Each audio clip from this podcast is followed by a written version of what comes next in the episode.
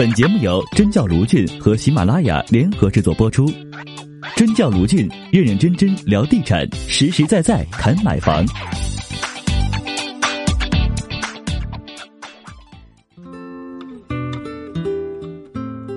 很多地产人的职业生涯很可能是从一个“钱”字开始。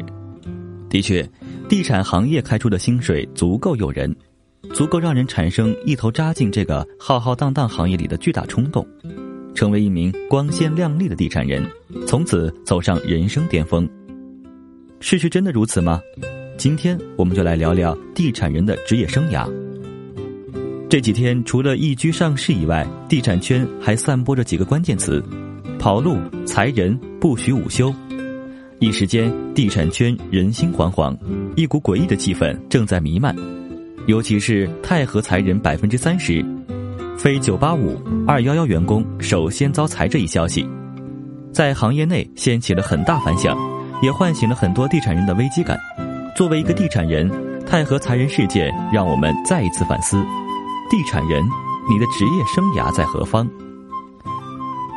众所周知，地产行业与其他行业最大的区别就在于，它是一个资金、人才、资源高度集中、高度垄断、高度竞争的行业。这也就决定了百分之九十九点九地产人的职业生涯宿命——打工。说到打工，就不得不提一下职场三十五岁现象。三十五岁是地产人职业生涯的一道坎，迈过去，你的地产职业生涯就有可能延长到五十岁；迈不过去。意味着你的职业生涯基本也就到此为止了。换句话说，假如你二十五岁进入地产行业，到了三十五岁的时候，如果没有晋升到中高层岗位，总监、副总监或是项目副总、项目总，那么你的地产职业生涯其实只有十年。这十年，倘若你买了房、买了车，也结了婚、有了宝宝，并且还赚到了一些钱，那么其实还算成功。反之就比较麻烦了，因为接下来你很有可能要面临重新择业，甚至是创业的选择，太多的未知和挑战等待你去迎战。当然，如果你迈过三十五岁这道坎，成功做到了营销总、工程总、项目副总、项目总区域总等中高层或高管岗位，那么恭喜你，你的地产职业生涯很成功，年薪百万不是问题，年薪千万也极有可能实现。但你面临的压力也随之加大，每天都活在职业危机感与焦虑感当中，担心销售指标完不成，担心各种负面新闻，甚至担心竞争对手搞事情，或担心更年轻有为的人将你取代。说到地产甲方，就不得不提一下地产乙方。地产乙方群体数量要远比甲方庞大。以最近刚刚香港上市的易居中国来说，这家公司据说有六万人。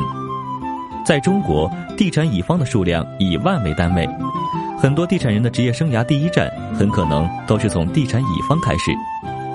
有的在乙方待到了结婚生子，熬成了油腻的中年男女；有的中途转型去做了地产甲方，还有的走上了创业这条路。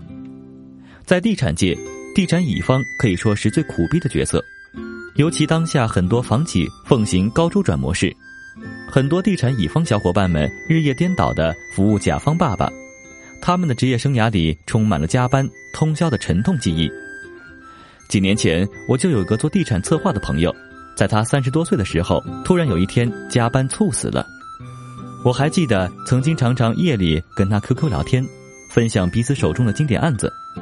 记得他说过自己有个梦想，就是开一家蛋糕店，等再攒些钱就开一家蛋糕店。如今每次滑动 QQ 好友名单，看到他的头像，永远灰暗的躺在那里，心中总会隐隐作痛。一个月前，一位地产乙方朋友的炒粉店开业了，我和另一位朋友去他店里捧场。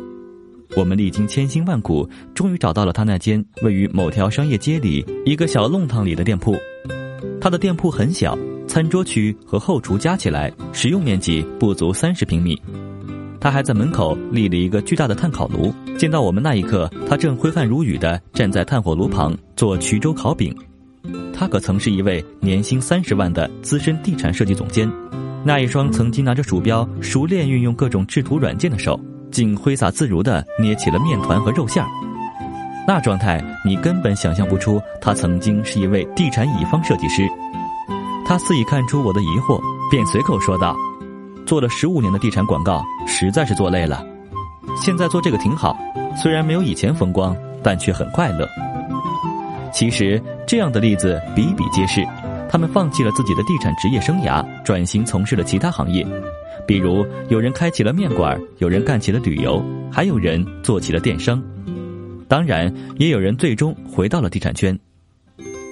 风起云涌的中国楼市就像是波澜壮阔的汪洋大海，既充满了未知与陌生，又充满了希望与梦想。每一个房企如同行驶在汪洋大海上的一艘艘船，每一位地产人就像是那船上的一名名船员。在波涛汹涌的海面上乘风破浪，地产人的职业生涯究竟在何方？我想，谁也不知道。